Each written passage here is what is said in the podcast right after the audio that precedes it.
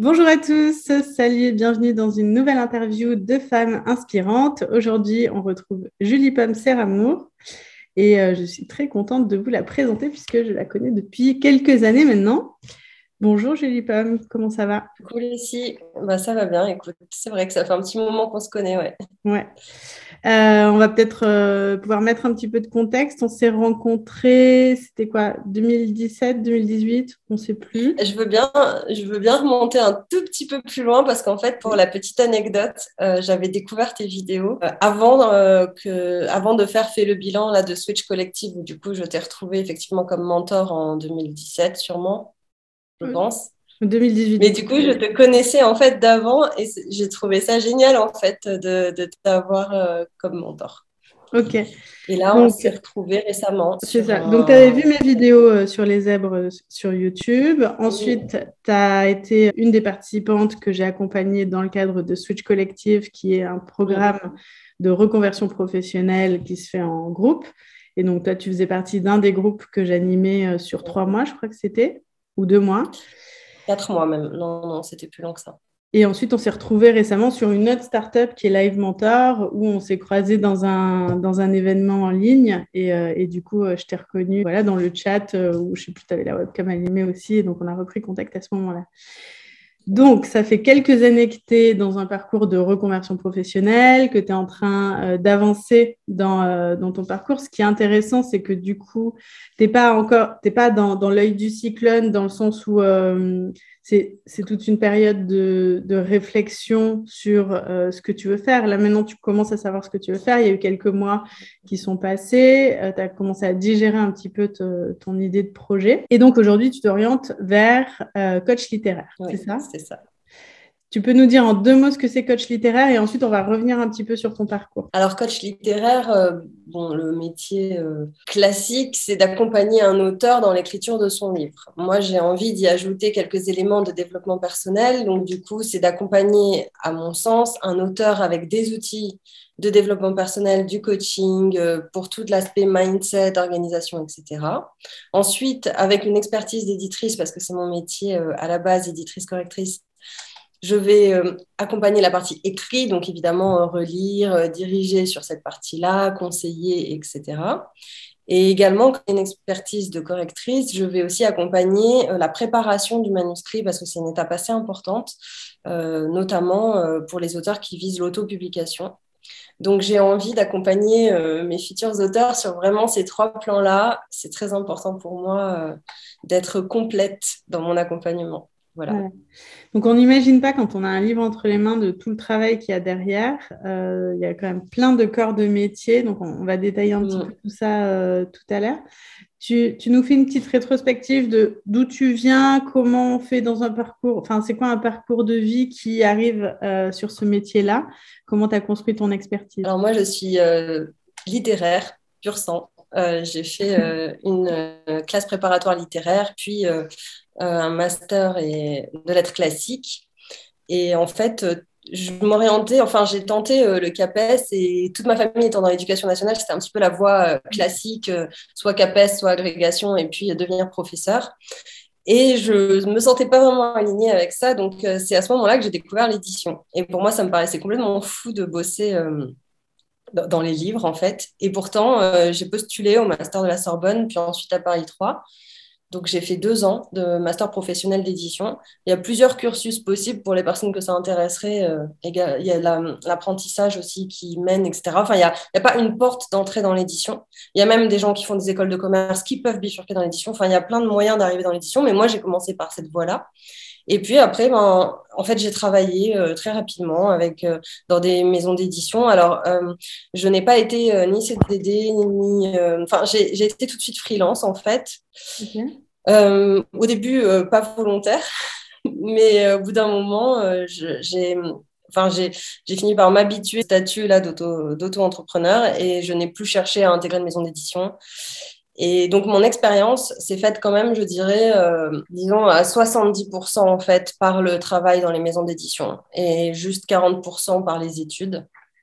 Ok. Donc, euh, voilà dans pour les maisons d'édition. Tu étais freelance, tu travaillais toute seule de chez toi ou des fois tu devais aller quand même dans, dans des bureaux À quel point tu as fréquenté ce. alors à cette époque-là, je vivais en région parisienne, donc euh, j'avais toujours des moments où on allait dans les bureaux, euh, notamment quand je travaillais pour Lonely Planet. Euh, Lonely Planet, c'est la maison d'édition pour laquelle j'ai fait le, plus grand nombre de tâches. Enfin, j'ai géré vraiment des équipes éditoriales. Tu parlais de la chaîne du livre. moi, je peux en parler très bien grâce à Lonely Planet parce qu'on a beaucoup, beaucoup d'intervenants. des auteurs, pour ceux qui ne connaissent pas et qui auraient peut-être pas voyagé, Lonely Planet, c'est un, équivalent guide du routard, enfin, c'est un, guide de voyage. Oui, donc du coup, on travaille avec euh, beaucoup d'intervenants et moi, je gérais du coup l'équipe euh, éditoriale jusqu'à la publication du livre. Euh, donc effectivement, j'avais besoin de me rendre dans les bureaux régulièrement pour rencontrer les équipes, etc. Et il y a d'autres missions pour d'autres clients parce que du coup, toutes mes missions étaient différentes selon mes clients ou ça se faisait vraiment en, remote ou ça m'arrivait d'aller faire un déj en fait pour euh, la partie sociale, mais mon, mon, travail pouvait se faire vraiment en télétravail. Et là, aujourd'hui, je suis revenue dans le sud de la France, dans ma région natale, enfin de là où j'ai grandi, et, et, du coup, je suis complètement en distanciel. Je, je, ne vais plus du tout rencontrer les équipes. Enfin, de toute façon, je change de voie. Bah, tu restes un peu dans le même métier, mais ouais, organisé différemment. Euh, Puisqu'avant, tes clients, c'était plutôt du coup des grandes entreprises et maintenant, tu t'orientes plutôt vers le J'ai toujours travaillé pour des grandes maisons d'édition, des, vraiment des gros groupes. Euh, mm. Voilà. Et effectivement, là, maintenant, euh, le coaching littéraire, ça s'adresse plutôt euh, aux particuliers, même si moi, je vise aussi une, une, une, cible d'entrepreneurs parce que ça m'intéresse de travailler avec des gens qui sont comme moi, bah, du côté entrepreneur de la force parce que ben, on parlera le même langage en fait. Donc ça sera quand même euh, plus facile. Euh, hmm, carrément.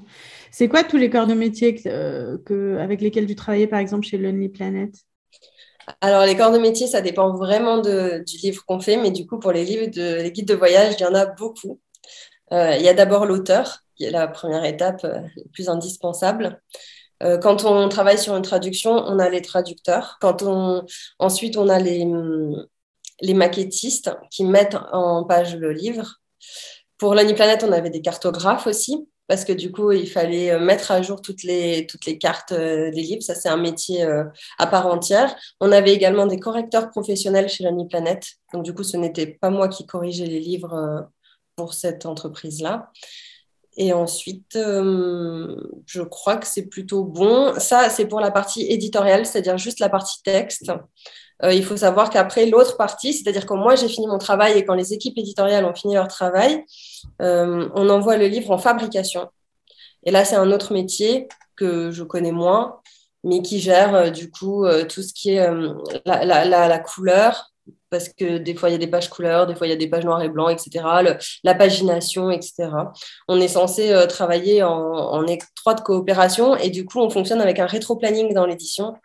C'est-à-dire qu'on a une date de publication qui est fixée en amont, avant même que le livre existe. Enfin, disons qu'il y a un projet de livre, mais la date de publication est déjà euh, calée.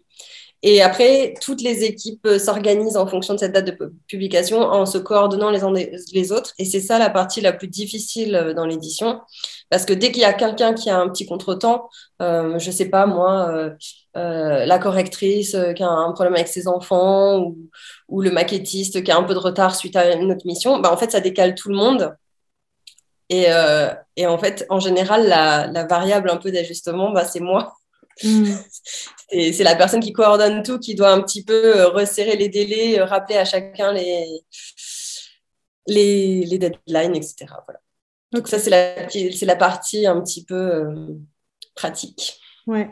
Donc un projet comme ça sur un livre euh, classique, Le Planète, ça prend combien de temps euh? Tout dépend de la taille du livre parce que tu sais, il y a les petits livres de conversation ou les petits livres, euh, les city guides sur voilà, et puis tu as les gros livres. Une fois, j'avais fait la Turquie par exemple. c'est un projet, je pense, qui m'avait pris quatre mois. Euh, j'avais fait aussi les Maldives, euh, pareil, c'était, c'est quand même souvent sur du long terme justement pour tous ces délais-là. Et Donc sinon, la euh, conception du livre, toute la partie édition, comme tu dis. Ensuite, c'est envoyé à l'imprimeur. Donc là, il doit y avoir encore un autre délai de quelques mois supplémentaires. oui, ça, je t'avoue que les délais des imprimeurs, ça, c'est, ça doit dépendre sûrement. Il y a la fabrication aussi un petit peu avant. l'imprimeur, en fait, il renvoie des épreuves. Ça s'appelle des épreuves. C'est un, c'est les planches du livre, en fait. D'ailleurs, en auto-édition, on retrouve les épreuves aussi. L'équipe éditoriale vérifie les épreuves. Et ensuite, il y a un, BAT, je crois, un deuxième BAT, c'est le bon à tirer. Mm-hmm. C'est quand on dit tout est OK, on peut y aller. Donc en fait, on a une dernière chance de corriger des petites erreurs sur, sur ces épreuves qu'on reçoit, et puis ensuite ça part en impression, et après le livre est publié. On reçoit d'abord les services presse, je crois, hein, avant même que ça arrive en librairie. On reçoit des exemplaires en maison d'édition, et enfin ça arrive en librairie. Il y a tout un parcours. il y a toute la distribution, après la fabrication, il y a la distribution du livre. Et il y a tout le travail de vente. Donc là, tu parlais des médias, c'est ça? Les grosses maisons d'édition, elles ont vraiment une, grosse machine de guerre pour ça. C'est-à-dire qu'elles distribuent, elles ont, elles ont des commerciaux pour, euh, pour aller euh, démarcher les, les, libraires notamment, parce qu'en fait, les libraires doivent donner le nombre de livres qu'ils veulent bien accueillir. Il y a une espèce de pré-vente avant de, avant de publier le livre. Donc en fait, euh, il y a toute une étape commerciale qui se fait en parallèle de la création du livre par les équipes édito il y a tout un travail de, de, commerciaux. Et c'est pour ça d'ailleurs que les maisons d'édition ont une grosse euh, force de diffusion, parce mm. qu'ils ont, ils ont tout ce travail-là en amont. Et après, les services presse, etc., etc. Alors, selon les livres, il n'y a pas de service presse euh, spécialement, mais je sais que pour les, les maisons d'édition très littéraires, où il y a des ouvrages attendus d'auteurs un peu connus, là, le service presse prend toute son importance parce qu'on l'envoie, euh, je suppose, à des journalistes, etc., mm. qui, qui vont chroniquer le livre, en fait. Tout ça, ça dépend vraiment. Chaque maison d'édition, chaque univers, en fait, il faut savoir que les maisons d'édition, chaque univers est très différent. Les, guides de voyage, euh, les, maisons d'édition de littérature générale, euh, les, livres pour enfants ou les livres scolaires, enfin, tout ça, c'est vraiment des corps de métier qui changent du tout au tout. Les missions ne sont pas les mêmes, la façon de travailler n'est pas la même. Enfin, il y a une chose qui reste la même, c'est la façon dont on prépare les textes, donc euh, les règles orthotypographiques. Ça, il y a un socle commun, mais après, chaque maison d'édition a sa charte éditoriale en plus qui s'ajoute et sa façon de travailler. Hmm. Voilà. Donc, c'est vraiment un métier où on ne s'ennuie pas quand on est freelance parce que plus on a de clients, plus on a de, de missions différentes.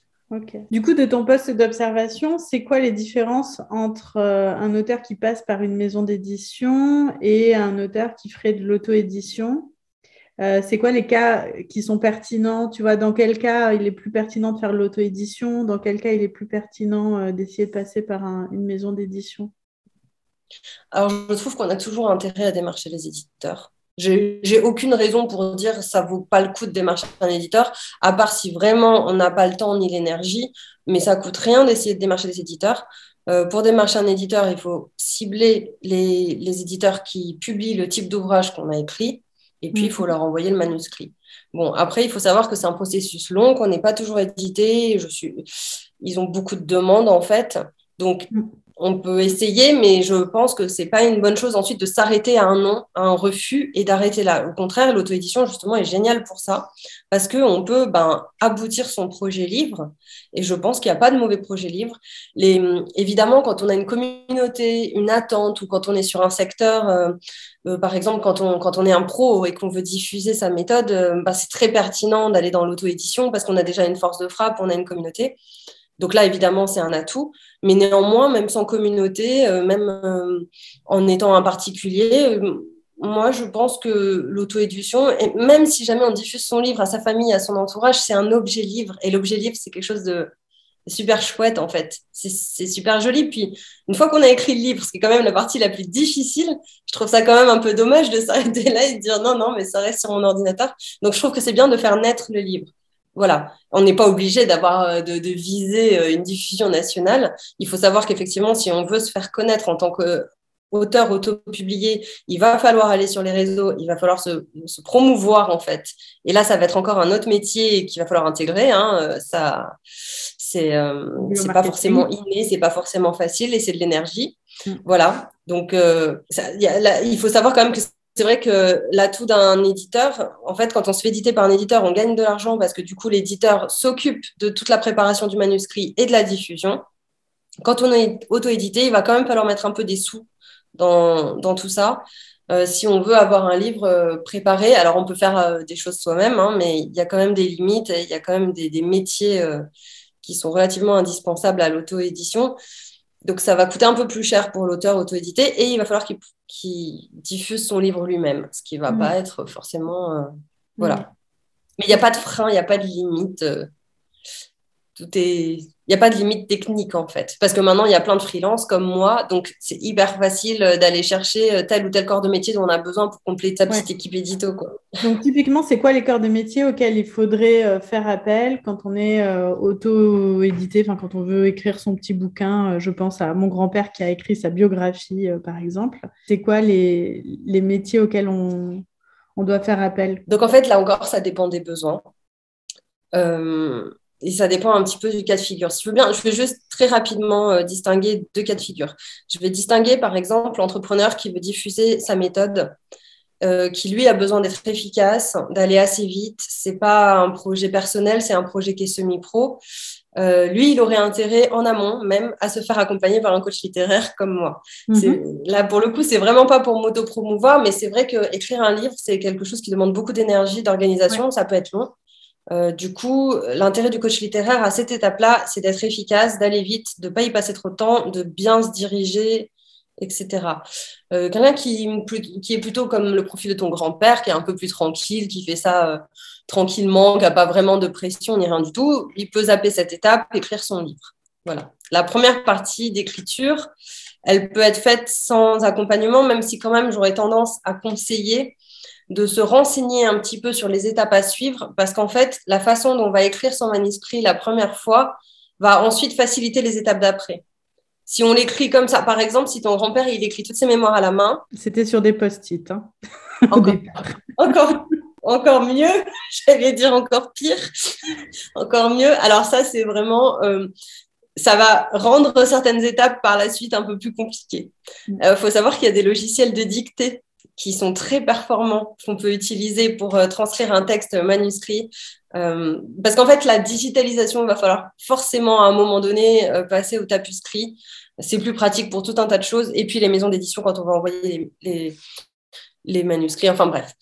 Voilà, l'écriture manuscrite n'est pas forcément conseillée et du coup, effectivement, ça peut faire beaucoup de perdre du temps après et ça peut être un coût.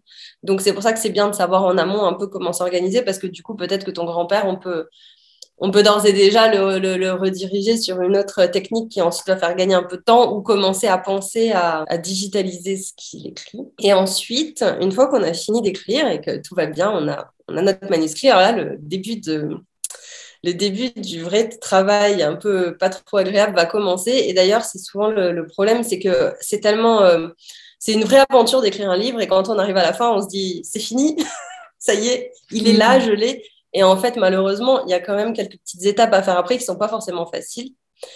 Donc, il y a la préparation du texte. Euh, ça, euh, le corps de métier, ben, c'est mon métier, c'est euh, éditrice, correctrice. Donc, c'est des personnes qui vont relire le texte, qui vont vérifier l'orthographe. Il y a plein de types de travail différents selon le niveau de qualité du texte. si le texte est très, très bien écrit, il faut juste faire peut-être un petit travail la typographie et l'orthographe. Euh, nous, on a des logiciels pour faire ça aussi, des logiciels professionnels. Ça peut être également accessible aux particuliers si jamais on ne veut pas faire appel à, une correctrice. Euh, je déconseille la relecture et la correction par euh, plusieurs personnes différentes. J'ai déjà vu ça et en fait, dans l'édition, on a ce qu'on appelle une charte éditoriale. Un mot peut être écrit de dix manières différentes sans que ce soit forcément faux. Il y a, en fait, il y a une marge de manœuvre. Il y a une, il y a un choix qui est fait par chaque maison d'édition, ça s'appelle la charte éditoriale. Euh, une maison d'édition, du coup, a son petit document comme ça. Et quand on est particulier, il faut se créer cette petite charte éditoriale parce que sinon, ben, en fait, si dix personnes différentes corrigent le livre, il peut y avoir dix façons différentes d'écrire certains termes et le livre ne sera pas harmonisé. Hmm. Donc ça, ça peut poser problème. Euh, les professeurs. Alors moi, ma maman est, prof. Toute ma famille est dans l'éducation nationale. Je n'ai rien contre les profs. Mais les professeurs sont très bons en orthographe, en syntaxe, en grammaire. Mais il y a la partie euh, typographie qui est un peu particulière.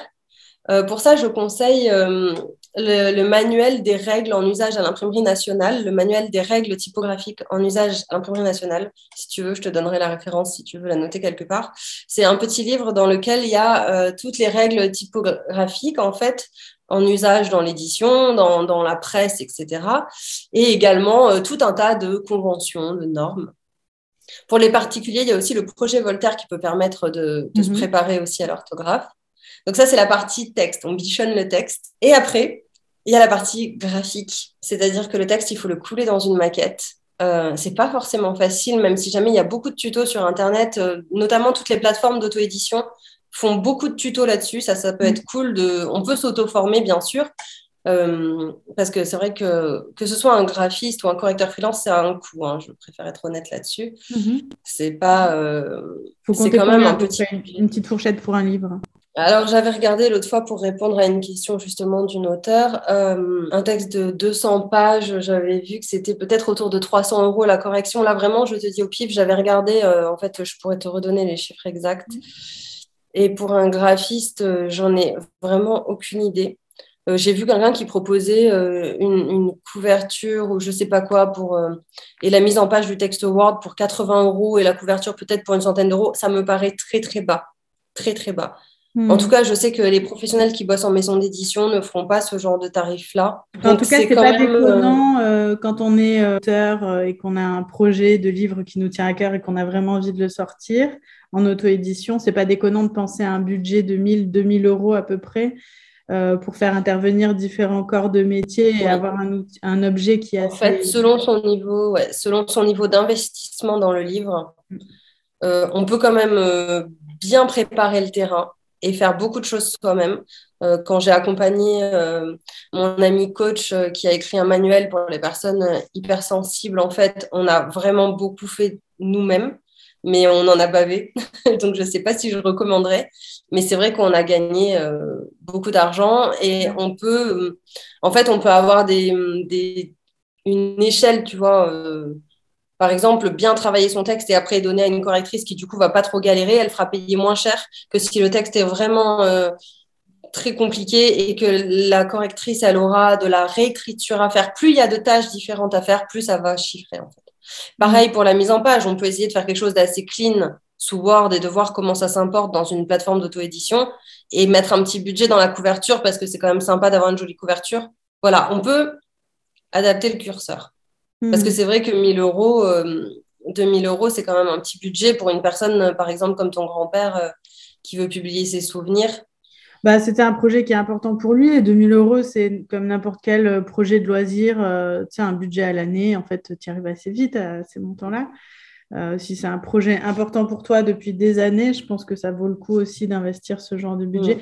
Et en l'occurrence, je pense qu'il avait investi un peu plus, puisque après, l'argent qu'il avait mis pour euh, faire imprimer les, les, livres. Enfin, il avait, il avait fait l'avance, euh, euh, puisqu'à l'époque, il n'y avait pas encore le print on demand sur, sur l'édition à la demande sur, sur des plateformes comme Amazon ou Lulu.com. Et puis, de toute façon, c'était pas trop sa génération. Donc, il ça, c'est vraiment, ça, c'est vraiment, c'est vraiment génial. Maintenant, les plateformes d'impression à la demande, parce que c'est vrai qu'avant, on avait ce qu'on appelait l'impression à compte d'auteur. C'est-à-dire que c'était des éditeurs euh, quand même pas très recommandables euh, qui euh, prenaient de l'argent à l'auteur et qui gardaient en plus du coup une partie des, des recettes, des bénéfices, alors qu'ils n'avaient pas spécialement une grosse force de diffusion ou quoi que ce soit. Donc on a coutume de dire que c'est un peu une arnaque dans le monde de l'édition. Il vaut mieux quand même se faire éditer par un auteur qui va tout prendre en charge, ou bien passer par l'auto-édition, où au moins on gère les coûts, c'est imprimé à la demande, et puis tous les bénéfices nous reviennent. Mm. Or, évidemment, coût de l'impression. Mais en plus, on peut imprimer en, en, en format, tu sais, Kindle, enfin en format numérique. Et là, pour le coup, je crois que la marge de l'auteur est vachement plus importante. Donc, tant qu'à faire, euh, oui, c'est euh, bah, sur du Kindle, je ne sais pas si on est autour des 80% ou quelque chose comme ça de, marge qui vient directement à l'auteur, mais ce n'est pas 100% parce que Amazon ou autres plateformes euh, de livres numériques prennent quand même euh, leur marge de, de coût de diffusion. Quoi. oui, mais c'est quand même normal parce que la diffusion, c'est le, cœur du, c'est vraiment le, cœur de la vente. Et c'est vrai que Amazon est une plateforme qui a quand même de la visibilité. Moi, je trouve que ça vaut le coup. Et il faut savoir que chez un éditeur, euh, l'auteur récupère 5% des droits. Donc, euh, c'est, on, ne devient pas riche en se faisant éditer par un éditeur. par contre, il y a une certaine notoriété. C'est, c'est une reconnaissance, en fait, on va dire, plutôt. Mais je pense que financièrement, l'auto-édition est plus, est plus rentable. Et après, pour vivre euh, en tant qu'auteur, ce n'est pas un livre en général. Il y a quand même euh, plutôt, enfin moi, je, les auteurs que je connais qui vivent de ça, ils en sortent un par an, livre à peu près. Enfin, il y a quand même une, une, grosse production qui est faite. Hmm. Je pense que pour la professionnalisation, effectivement, il faut vraiment avoir un bon rythme d'édition. Après, un livre ne sert pas forcément. On peut vouloir en vivre, mais quand on est pro, c'est Alexandre Dana qui disait ça dans une super conférence à laquelle j'avais assisté à Paris. Euh, il expliquait que justement, euh, quand on était entrepreneur, il y avait différents moyens de, de, construire en fait son, sa notoriété et que le livre, c'était quelque chose qui qui rapportait pas grand chose, mais qui en revanche, en termes de qualité, était, euh, était comment il avait dit ça? En gros, ça donne une caution en fait à mmh. l'entrepreneur. Donc, mmh on ne devient pas riche avec un livre. En revanche, on, pose son expertise, on, propose en fait un, socle. Et ensuite, ça, c'est un, super moyen ensuite euh, d'attirer des clients qui vont euh, payer les conférences, les formations, etc. Mmh, Donc en fait, le livre, vraiment, c'est le livre a cette image de, je pense que pour tout le monde, hein, c'est un objet livre, c'est quelque chose de très chargé. Oui, bien sûr, ouais, ouais, c'est, c'est pas un objet anodin, euh, c'est clair. Du coup, s'il y a des personnes qui nous écoutent à ce stade euh, de l'interview et qui voudraient euh, peut-être se faire accompagner sur leur propre projet d'écriture, on peut te contacter par où? Pour, pour l'instant, on peut me contacter via LinkedIn. ou par mon adresse mail qui sera sûrement dans l'interview. Euh, je n'ai pas encore construit mon site internet, mais c'est en projet pour 2022. Cool. Bah, sur LinkedIn, de toute façon, on mettra le lien en description. Et donc, est-ce que tu peux, est-ce qu'on peut revenir un petit peu sur ton parcours de reconversion professionnelle? Quelles ont été les, grandes étapes euh, qui t'ont euh, permis de prendre cette décision de te mettre à ton compte et, et d'accompagner des individus en tant que coach littéraire? Alors, du coup, moi, j'ai toujours été à mon compte. Donc, oui. c'est vrai que je n'ai pas, je n'ai pas ce switch que peut avoir un salarié et qui lâche un peu son salaire pour passer à entrepreneur. C'est vrai que moi, du coup, depuis 2012, je suis entrepreneur. Donc, euh, tous les inconvénients et les avantages de la vie d'entrepreneur, je les connaissais très bien. Euh, simplement, euh, là encore, c'est une conférence, c'est toujours cette même conférence qui était super intéressante sur, sur en fait, le fait d'être freelance. C'est Alexandre Dana qui expliquait que le niveau zéro du freelance, c'était le freelance qui n'imposait pas ses prix qui n'imposait pas son, ses temps, etc. Et c'est vrai qu'en fait, moi, pendant euh, ben, quasiment euh, 8, ans ou 10 ans, euh, j'ai bossé pour des grandes maisons d'édition. Donc, en fait, j'étais vraiment, euh, finalement, c'était pas du salariat parce que je, je, je, facturais mes missions, je gérais mon temps, etc. Mais j'étais pas spécialement libre non plus de mon évolution, de ma carrière, etc. Donc, il y a un moment donné où j'en ai eu marre, en fait, et où j'ai eu besoin d'avoir plus de sens Mm. Euh, et puis d'évoluer en fait, vraiment. J'avais envie de prendre de la hauteur. Et je, en fait, j'avais envie de changer plein de choses. J'essayais de le faire avec mes clients, mais évidemment, c'était des grosses boîtes, donc personne euh, n'était intéressé. Et je me suis rendu compte qu'il fallait que je sorte un peu de ce système-là et que je crée un système à partir de moi pour pouvoir euh, un peu plus déployer mes talents, en fait. Et c'est là que les choses un peu compliquées ont commencé parce que du coup, c'est pas évident de savoir ce qu'on veut faire. Moi, je suis partie en voyage pendant dix mois en mode digital nomade, en pensant qu'en rentrant, j'aurais une grosse illumination. Ça s'est pas passé comme ça.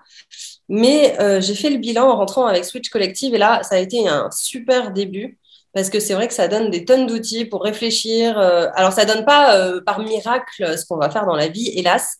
Y a, pour l'instant, j'ai pas trouvé de rien du tout qui fait ça, qui te donne direct ta place, alors que moi, c'est ce que j'attendais un peu. Mais néanmoins, petit à petit, comme ça, j'ai trouvé des outils en fait. Et avec ces outils, petit à petit, j'ai commencé à chercher, à tester. J'ai fait beaucoup de développement personnel aussi parce que je me suis rendu compte que j'avais beaucoup de croyances et de blocages et de peurs. Et que, en fait, euh, même si j'étais déjà entrepreneur, le fait de me montrer tu vois, là, d'être là en train de faire cette interview avec toi, mais il y a quelques années, ça, m'aurait complètement paniqué, parce que c'est vrai que j'étais bien planquée euh, dans, mon petit travail d'éditrice, correctrice, euh, avec juste un ou deux contacts dans les maisons d'édition. C'est quand même pas la même chose d'un coup de, de s'adresser à un plus grand public, quoi. Du coup, voilà, il y a eu cette étape-là de développement personnel et euh, cette étape de test et d'acquisition d'outils pour, pour un petit peu tester différentes choses je me suis un peu formée au coaching, donc j'ai testé le coaching, j'ai coaché des gens. Euh, j'ai voulu aussi euh, aider euh, mes collègues correctrices qui débutaient en leur apportant des outils pour en fait gagner du temps dans leur travail et, et en fait leur transmettre mon expérience. Tout ça, c'était super enrichissant, mais j'avais pas de déclic. Donc je me disais que et pendant ce temps, moi j'avais arrêté mes missions, donc euh, financièrement ça commençait à être un peu compliqué. Tout ça, ça a pris deux ans quand même. Hein. C'est j'ai mis un peu de temps. Et euh, il y a un an, en fait, j'ai accompagné mon amie d'enfance qui est coach pour personnes hypersensibles. En fait, elle, lors d'une discussion comme ça, on prenait l'apéro, je sais plus ce qu'on faisait, mais elle me dit qu'elle est en train d'écrire son livre. Elle avait fait un stage d'écriture, etc. Elle avait avancé, elle avait environ un tiers, je crois, d'écrit, mais elle avait une deadline parce qu'elle avait un grand événement de coaching et elle avait peur en fait de pas tenir sa deadline. Elle a deux enfants, elle a une activité euh, quand même assez prenante, donc elle était dans une phase là de un peu de, de, stagnation en fait. Et du coup, je lui ai dit, mais si tu veux, moi, je, t'accompagne. Euh, enfin, c'est en plein mon domaine d'expertise, euh, etc. Et là, on a commencé une aventure incroyable. C'était trop bien. Euh, moi, j'avais l'impression de. Enfin, je sais même pas comment dire, c'était tellement plaisant. J'étais dans le cœur de mon, de, mes, de mon potentiel, etc. Parce que du coup, je lui donnais des outils mindset, des outils de coaching. En plus, elle est coach, donc c'est merveilleux de, de travailler en coaching avec quelqu'un qui a déjà été coaché parce que du coup, automatiquement, il y a vraiment une, je sais pas comment dire, on, se comprend en fait. Donc, tout allait très vite. Hmm. Et en même temps, elle, elle ressortait de ses séances complètement boostée. Donc, euh, elle écrivait son livre, euh, elle reprenait plaisir à écrire son livre. En plus, elle se voyait avancer, donc c'était super motivant. Euh, en fait, au début, ce qu'on a fait, c'est que j'ai repris ce qu'elle a écrit, je l'ai redirigé sur, je lui ai donné des petits exercices, etc. Je l'ai redirigé sur deux, deux, trois choses. Et hop, elle est repartie comme ça, elle a tout écrit. Et ensuite, j'ai relu tout ce qu'elle a écrit, j'ai refait des commentaires, etc. etc. et c'est comme ça qu'on a finalisé son livre. Après, on s'est lancé dans l'auto-édition toute seule. Donc ça, c'était un petit peu plus compliqué. Elle avait une amie graphiste juste. Mais euh, grosso modo, on a touché à tout en fait. On a tout construit ensemble. C'était super intéressant. Et ça, ça a été mon déclic final parce que quand son livre est paru, ben, elle avait des larmes aux yeux. Et vraiment, j'ai senti que pour elle, quelque chose de super important s'était débloqué. Et d'ailleurs, tous les auteurs avec qui je discute en ce moment, etc., je, sens en fait cette charge émotionnelle par mmh. rapport à ce projet d'écriture. Et du coup, aider les gens à réaliser ça, mais c'est super, c'est comme un rêve pour moi. C'est même pas un travail en fait. Et donc ça, ça a été mon gros déclic. C'est ce qui m'a donné la force de me dire allez stop, on s'engage. J'ai payé une formation marketing, donc je suis structurée. Je peux pas reculer, je peux pas procrastiner, je peux pas tergiverser, j'y vais. Et c'est vrai que ça se sent en fait une fois qu'on a trouvé le, vraiment le, truc qui coïncide bien parce qu'en fait, on a une énergie qui, qui abonde en fait. Hmm. Alors qu'avant, quand je testais toutes les autres choses, j'avais pas ça. J'arrivais pas à sauter, tu vois. Alors que là, ça, le déclic a été tellement fort, bam, j'ai sauté direct. Je me suis pas posé de questions, c'était parti. Ouais. Donc ça, c'est une, une, étape en effet qui, est, euh, qui me semble importante dans la reconversion. C'est à un moment donné, tu as une idée et là, tu l'as testée avec une amie. Euh, j'imagine que peut-être euh, si tu pas rémunéré, puis c'était le, le, premier projet. Enfin, rémunéré ou non, finalement, ça n'a pas d'importance. Mais en tout cas, de commencer à essayer de se lancer avant de prendre, j'en sais rien, moi, une formation de coach littéraire ou quoi. Enfin, mettre les doigts dans un premier projet. Et là, tu as commencé à toucher un truc qui, euh, qui en fait t'apporte plein de joie et du coup te donne en effet toute cette motivation, cette force pour lancer euh, le reste de ton projet. Donc, euh, donc ça, pour ceux qui nous regardent et qui sont en phase de reconversion aussi, je, peux, je pense que ça peut être une étape qui est assez importante. de ne pas attendre d'avoir tout parfait, le SIRET, le site internet, le machin, le truc, avant de faire la première expérience, mais commencer à prendre un petit cobaye euh, dans un coin, euh, un ami euh, qui aurait besoin d'un petit coup de main pour vérifier que c'est vraiment ce qui nous apporte de la joie. Quoi.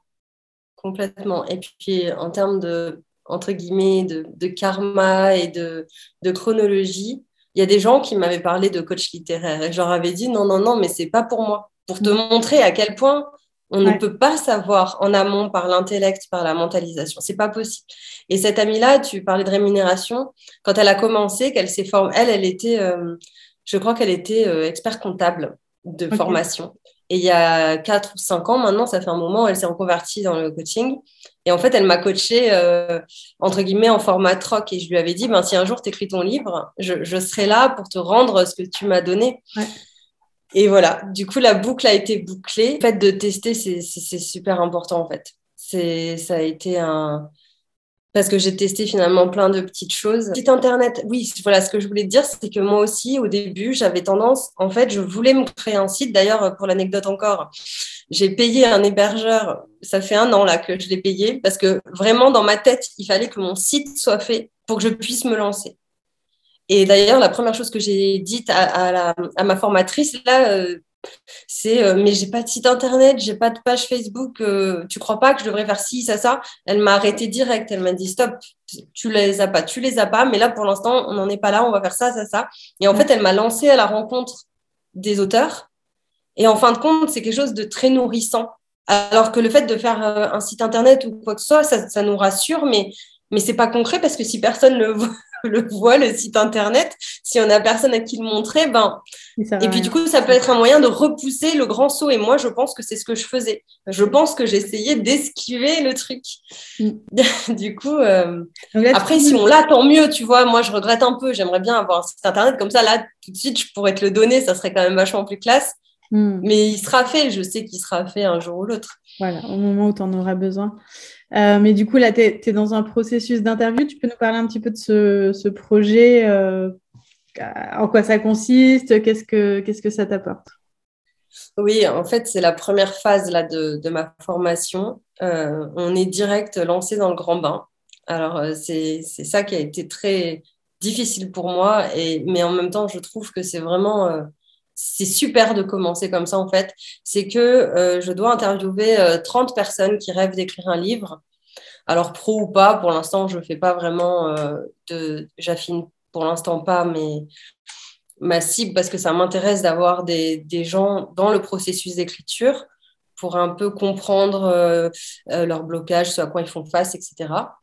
Et ça me permettra ensuite de construire une offre parfaitement adaptée en fait aux personnes que je veux aider plutôt que de construire mon offre unilatéralement euh, dans ma tête et qu'elle soit pas adaptée aux personnes euh, qui ont besoin de mes services. Donc du coup, là, je suis dans cette phase-là. D'ailleurs, euh, s'il y a des personnes qui veulent répondre à mes questions, c'est super intéressant. Bah, toi-même, Lucie, tu as répondu à ces questions. C'est elles sont formulées de manière à faire un mini coaching, en fait. Donc du coup, ça donne vraiment de la valeur. Et c'est ça qui est chouette. En fait, ce que j'aime bien dans, dans, la façon là dont je vis mon parcours et je m'attendais pas à ce que ça se passe comme ça, c'est que d'un côté, moi, je construis mon, je construis mon, mon, activité de coach littéraire, etc. Mais d'un autre côté, je sens que j'apporte des, je sais pas, du nouveau aux gens, des réponses, que je les aide aussi sur leur projet en avançant moi-même sur le mien. Et c'est donnant-donnant et c'est super euh, gratifiant en fait. De pas se sentir comme un vendeur de tapis. Euh, j'aime beaucoup cette façon-là de procéder. Donc, comme quoi, on n'est pas obligé de se lancer dans l'entrepreneuriat euh, en mode obsédé par la vente de manière très très euh, formel ou quoi, il y a des portes d'entrée un peu plus douces euh, où on va à la rencontre des gens, etc. Et c'est super intéressant. Complètement. Bon, moi, c'est ce que je, m'évertue à répéter à mes clients euh, tout le temps, c'est que quand on a le sentiment d'être un, vendeur de tapis ou de chameaux ou de j'en sais rien, c'est qu'a priori, on n'est pas un bon vendeur. parce que si l'acte de vente se voit, ça veut dire que l'intention derrière, c'est vraiment juste l'intention de vendre alors qu'un bon vendeur, c'est un vendeur qui est surtout là pour résoudre un problème à son client. Et peut-être que l'issue de la conversation, c'est on va travailler ensemble, et peut-être que l'issue de la conversation, c'est une autre. Mais euh, le premier travail du, bon vendeur, c'est de bien écouter le besoin de son client en face et de vérifier que le client correspond à, euh, ce que toi, tu es capable de, proposer. Quoi. Mais si tu as besoin d'une paire de chaussures et que moi, je vends que des jupes, Bon, bah, a priori, euh, je vais plutôt t'orienter vers ma collègue qui saura un peu mieux te conseiller, quoi. Euh, donc, euh, donc c'est, pour moi, c'est hyper bon signe, en fait, que le fait que tu, tu sentes que tu apportes de la valeur déjà dans ces entretiens qui sont même pas encore des, des entretiens peut-être de vente ou ni des, des, coachings rémunérés, qui sont vraiment juste des, des premières, des premiers contacts, c'est que tu es sur la bonne route, en tout cas, du, de l'aspect commercial. Quoi. Donc, donc bravo, je pense que ça pourra donner des idées, tout ça. On se dit un, dernier petit mot peut-être sur euh, l'hypersensibilité. Est-ce que euh, tu as envie de nous en parler? Comment tu as découvert ça? Est-ce que ça a un impact dans ta vie professionnelle ou dans ta reconversion? Alors je peux parler d'hypersensibilité, mais en fait, moi, j'ai pas été diagnostiquée de rien du tout par personne. Euh, du coup, j'ai lu en fait, j'ai lu le, livre Trop intelligent pour être heureux. J'ai lu aussi les ouvrages de Petit Colin sur là pour le coup les hauts potentiels. Et également, ben, avec mon amie Lynn, j'ai un peu creusé aussi la question de l'hypersensibilité. donc en fait, ce que je fais, c'est que je vois des choses qui résonnent en moi. Et petit à petit, je me construis une carte de personnalité. Mais en fait, euh, il y a beaucoup, beaucoup d'aspects. En fait, il y a même parfois des traits autistiques ou des choses comme ça. Donc, ma personnalité, je, plus j'avance et moins je la. J'ai, enfin, j'ai pas d'étiquette, tu vois. Hmm. J'en ai pas. J'ai juste. Euh, des, des, du coup, je prends un peu les outils adaptés à ces, à ces, à ces étiquettes-là, l'hypersensibilité, le haut potentiel. Voilà, ce genre de choses. Euh, moi, je pense que pendant des années, ça, ne m'a pas forcément aidé de ne pas connaître tout ça. Parce que du coup, j'avais vraiment basculé sur euh, quelque chose de très sombre et de très euh, je ne vais pas bien. Je ne sais pas pourquoi. Il y a un truc qui ne va pas chez moi parce que tout me réussit. Il faut dire que j'ai quand même eu beaucoup de chance dans la vie et que j'ai un, super parcours en fait en vrai. Et, je ne comprenais pas pourquoi je ne me sentais pas apaisée, pas à ma place, etc. Donc vraiment, j'ai cherché à résoudre ça. Hmm. Et aussi à sentir que je faisais euh, mon maximum et pas que je me planquais.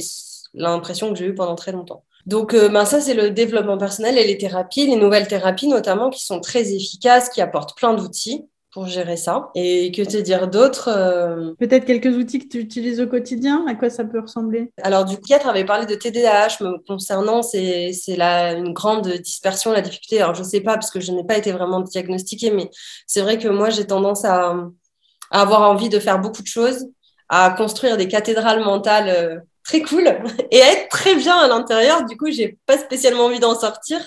Le passage à l'action est très difficile pour moi. Donc euh, pour ça, ma, ma, méthode, c'est l'hyper, euh, comment on appelle ça, l'hyper planification. Ça fonctionne pas, des, pas toujours, mais en fait, je me mets plein de rappels, je me fais des listes, etc., etc. Ça me permet euh, petit à petit de, de m'organiser en fait, et au moins les choses importantes, les rappels, ça marche très très bien pour ça. pour la gestion émotionnelle, j'adore le FT, c'est les tappings. Je sais pas si tu connais, c'est un outil génial en fait quand on est vraiment dans le mental.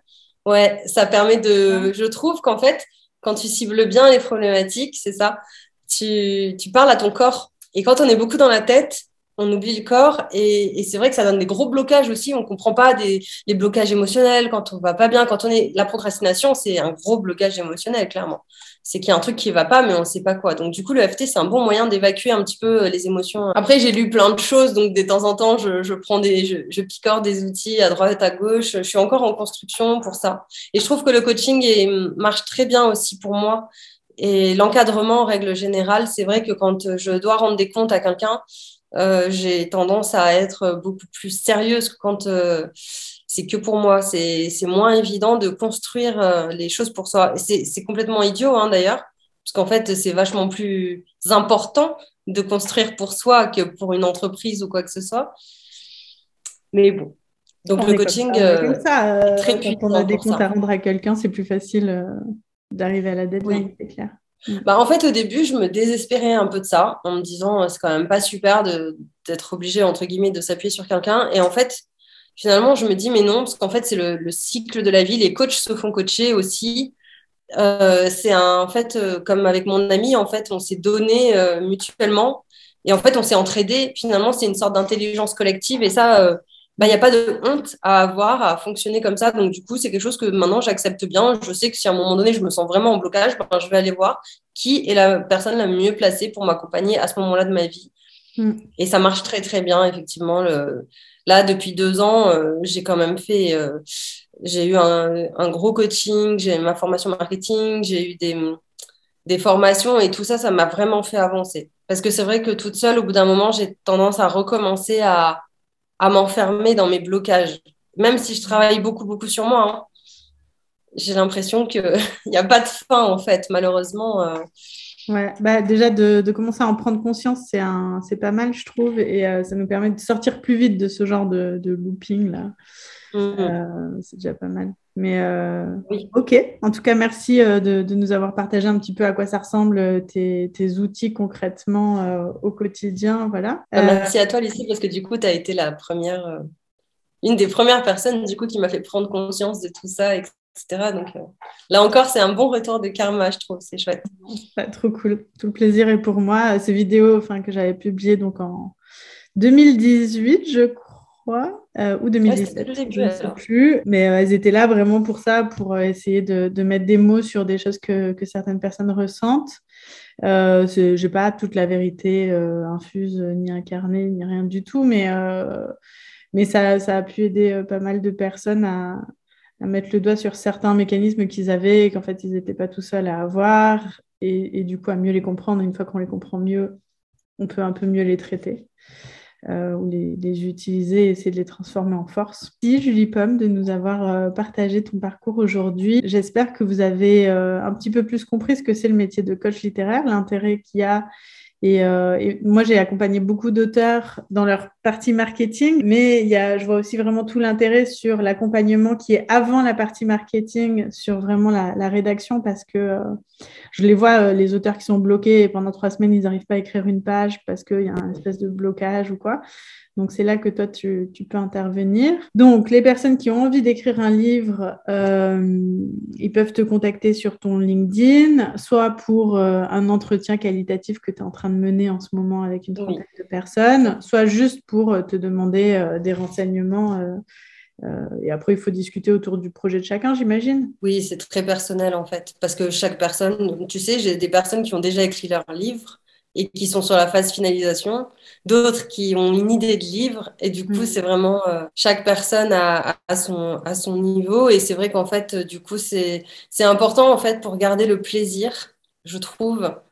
Euh, quand on sent en fait que ça devient douloureux, alors qu'en fait c'est quelque chose qui nous tient vraiment à cœur, je pense que c'est à ce moment-là qu'il faut commencer à se demander si on ne devrait pas aller en parler à quelqu'un d'extérieur. Même en parler, juste répondre par exemple, à mes quelques questions, échanger avec moi, ça peut aussi créer un déclic sans même, euh, hmm. voilà, sans même prendre un gros accompagnement ou quoi que ce soit. Euh, Le hmm. fait de sortir de son processus euh, solitaire, voilà.